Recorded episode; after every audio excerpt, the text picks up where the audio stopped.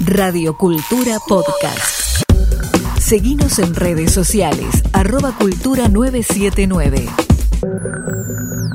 Arrancamos entonces el primer bloque del programa y tenemos como invitada, como dijo Andrea, la embajadora de Francia en Argentina, Claudia Scherer-Foss. Embajadora, bienvenida en Hola Europa. Gracias por nuevamente acompañarnos um, y compartir sus uh, ideas y insights sobre Francia y el rol de Francia en, en Europa. Muchas gracias, Andrea y André, por la invitación.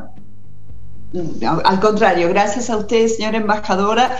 Y, y bueno, como decíamos, um, su, su, opinión, su visión acerca del resultado de las elecciones en Francia, que fue hace muy poquitos días y que, bueno, a, a los uh, que somos naturalmente europeístas uh, nos, nos dejó un poco más tranquilos, ¿no? Habíamos pasado sí. algunos momentos de zozobra, por cierto.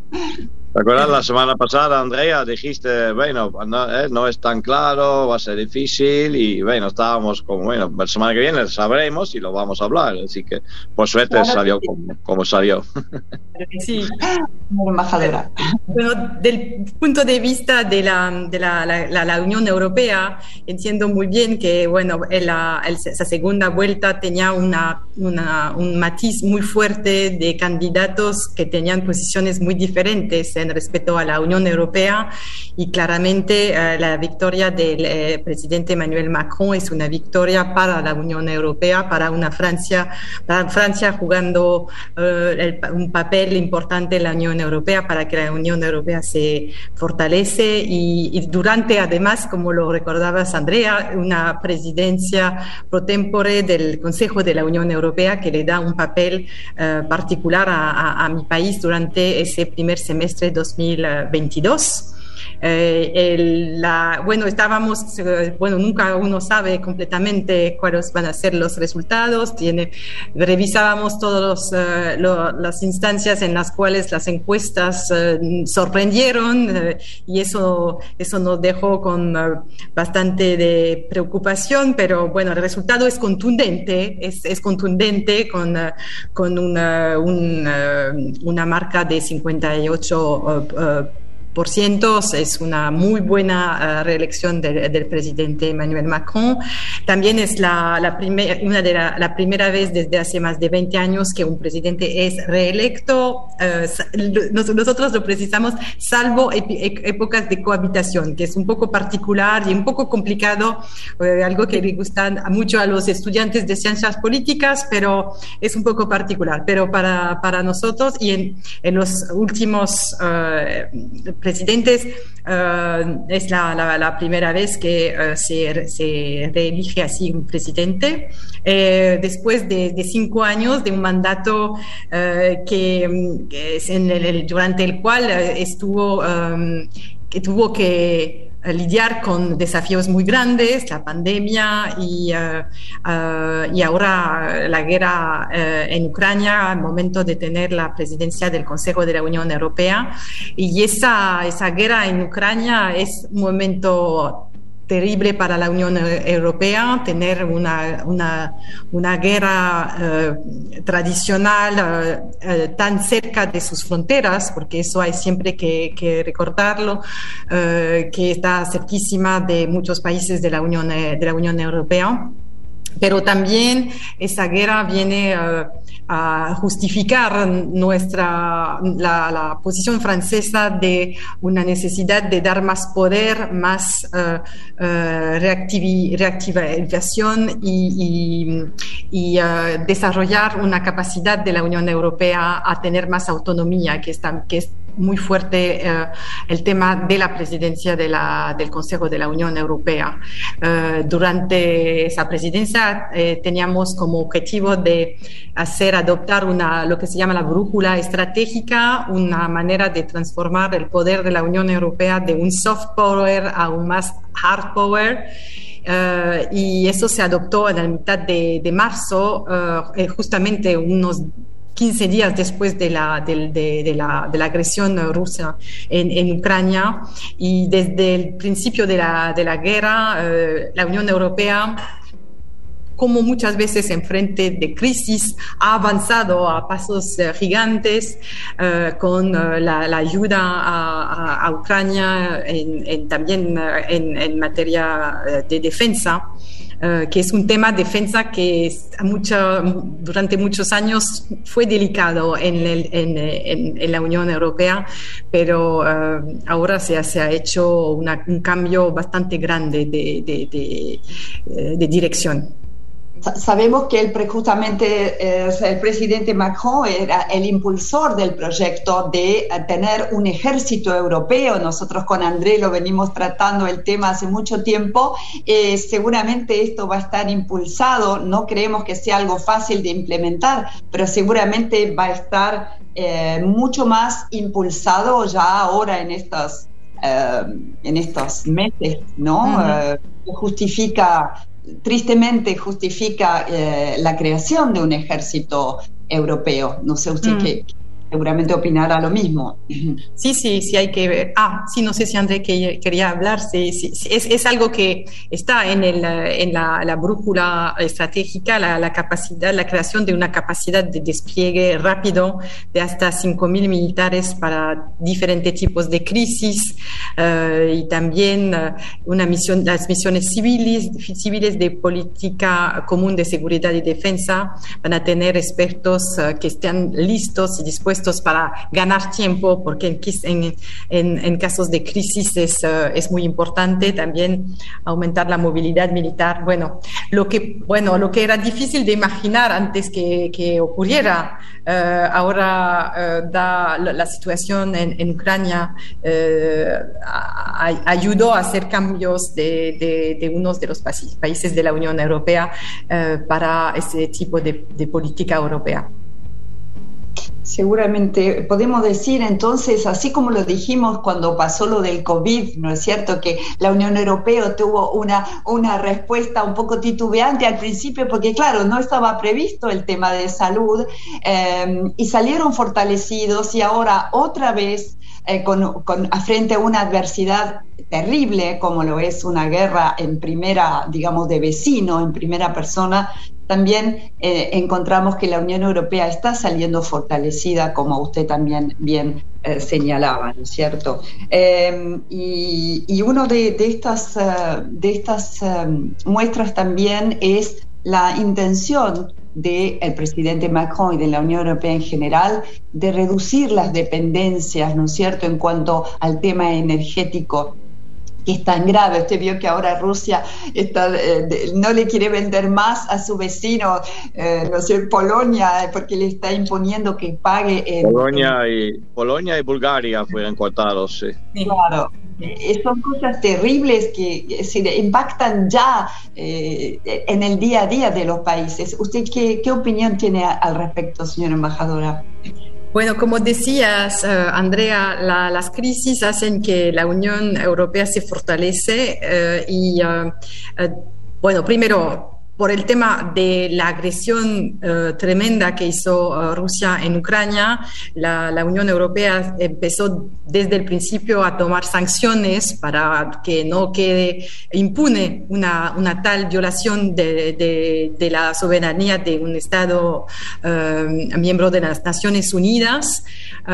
y ya estamos preparando, creo, el sexto paquete de, sanciones muy fuertes, inéditas, inéditas que se tomaron pero entonces, al mismo tiempo, por supuesto, y al mismo tiempo en el durante el momento en el cual se discuten las sanciones, uno también mide sus eh, dependencias, sus dependencias y cuáles los vínculos eh, con, con, un país se vuelven una, eh, iba, iba, a decir, un problema en el caso en que uno quiere mostrar que utilizar esa, esa vía para, para, hacer presión sobre Rusia para que pare eh, su, eh, su eh, agresión y haga un cese el fuego y se retira en sus fronteras. Así que desde el principio se, se sabía que la, la mm, dependencia de muchos países de la Unión Europea al gas y al petróleo ruso eh, iban a ser una, un, desafío.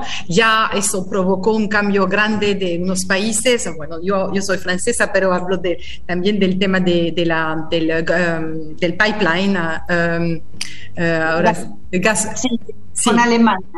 Sí, Alemania que decidió, bueno, no, no dejar operar ese, ese gasoducto y ahora uh, ya, ya creo que los países de uh, bálticos ya habían decidido no utilizar el gas uh, ruso.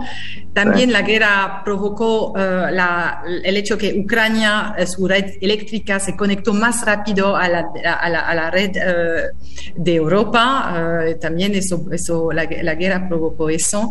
Y, y ahora la Unión Europea, en particular durante la cumbre de Versalles, se decidió preparar y implementar un plan de crecimiento de su, de, de, su autonomía de, de, manera de, la energía, acompañando ese plan de autonomía en, un marco del desarrollo sustentable, ¿no? Porque también es una manera quizás de aprovechar lo malo que es eh, la situación para, para, como iba a decir, para desintoxicarse de, de los, uh, de las energías fósiles, fósiles. Un poco como... Sí un poco como una, una, un toxicómano tiene que parar de, de, de, consumir la, eso, también es el momento en el cual tenemos que, que mostrar que, que, solo las energías renovables, por su proximidad uh, y su uh, sostenibilidad, es el futuro, sobre todo en el, en el marco del, del, de la planificación europea en materia de cambio climático. Sí, ¿no? Porque se aceleran, se aceleran ahora los cambios, los matices energéticos para los objetivos 2030 y 2050, más que nada. Um, si vol volvemos a la, a la, elección de, de Macron y, y, la política ¿Sí? en Francia, um, do, dos, dos consultas. Uno, uh, ¿cómo es que en 20 años nunca un presidente fue reelecto hasta ahora eh, Macron, ¿no? Es, llama, un poco, llama un poco la atención. Sé que los términos son de 5 años en, en, Francia y no, no de 4. Uh -huh. um, y dos, hay elecciones ahora legislativos, creo uh -huh. que en dos semanas. Um, y ahí, bueno, está un poco el temor de que una fragmentación ¿no? en el Parlamento, porque ahí sí, la, mucha gente votó Macron para no votar a Le Pen. No es que están muy de acuerdo con Macron, pero en el legislativo pueden votar a su propio partido. Entonces, el próximo gobierno de Macron va a enfrentar más dificultades, hay que generar más consensos, o, o cómo ve ese proceso. Um, las legislativas van a ser en junio, en junio no, en, no en mayo, es en junio. Tenemos uh, uh, dos vueltas, de todos modos hay dos, siempre dos vueltas. En Francia será el, el 12 y el 19 de junio. Para los franceses en la Argentina, aprovecho uh, para decirlo acá porque es un poco complicado, va a ser el 4 y el 11 y el 18, el 4 y el 18, porque votamos una semana antes uh, para nuestros diputados que representan a los franceses en el extranjero, que es una figura un poco especial que tenemos eh, en Francia. No, no, somos el único país europeo que tiene eso, pero eso es uh, lo que pasa. En lo que se refiere en las uh, cómo va a pasar las elecciones, hay también también que saber que el sistema francés de elecciones no es proporcional con, uh, totalmente, así que hay una, una el, el sistema de, de, del voto hace que se construyen más fácilmente grupos importantes en, la, en el Parlamento francés. Hace que no todos los partidos que tienen un poco de votos llegan a tener uh, uh, diputados. Eso es una de las razones por las cuales se puede decir que quizás no va a ser una fragmentación que haga la situación muy complicada para, para el presidente. También uh, el, el, resultado de las elecciones presidenciales mostró uh, que había una fuerte uh, también no, perdón, las elecciones legislativas son elecciones locales también, porque se vota por para personas. Entonces hay que ver si la, gente que no votó o al presidente Macron le gusta también los candidatos que va a tener en el lugar donde le corresponde uh, eh, por los otros partidos, ¿no? No es tan, tan evidente también que, que va a ser imposible. Me acuerdo que en 2017 eh, nos preguntábamos también cómo iba a ser ese parlamento, porque el presidente Macron llegaba ahí con un movimiento, ni se llamaba partido, la República en Marche, y no se podía imaginar al momento eh, exacto, hace cinco años, no se podía imaginar lo que había lo que iba a pasar en las elecciones legislativas. Así que, bueno, vamos a, vamos a ver. Mientras tanto, se va a designar la, semana que viene un nuevo gobierno eh, eh, que es la prerrogativa del, del, presidente de la República y, y, que va a empezar a trabajar esperando las elecciones legislativas de junio. Bueno, bien, eh, podríamos decir que hay una gran posibilidad de que la gente pueda sincerarse un poco más, ¿no es cierto?, en las elecciones legislativas, ya que la gran grieta ya quedó, eh, digamos, aclarada. Entonces, quizá, como usted bien dice, la gente va a ser un poco más eh, libre al momento de votar, pero realmente ellos son sus candidatos de sus de partido, ¿no? Sí, Andrea, pues, si, puedo añadir algo, en realidad para las elecciones legislativas uno tiene que ver de nuevo la primera vuelta de la, elección presidencial, porque ahí se ve que hay, una, hay un polo fuerte de la extrema derecha, un polo que casi llegó a la, segunda vuelta de izquierda y, uh, el, polo importante de apoyo al, presidente de el presidente Macron. Y, uh, y, es más o menos entre esos, esos tres polos que se va se va a, probablemente a decidir las elecciones y el futuro estamos todos muy, muy pendientes.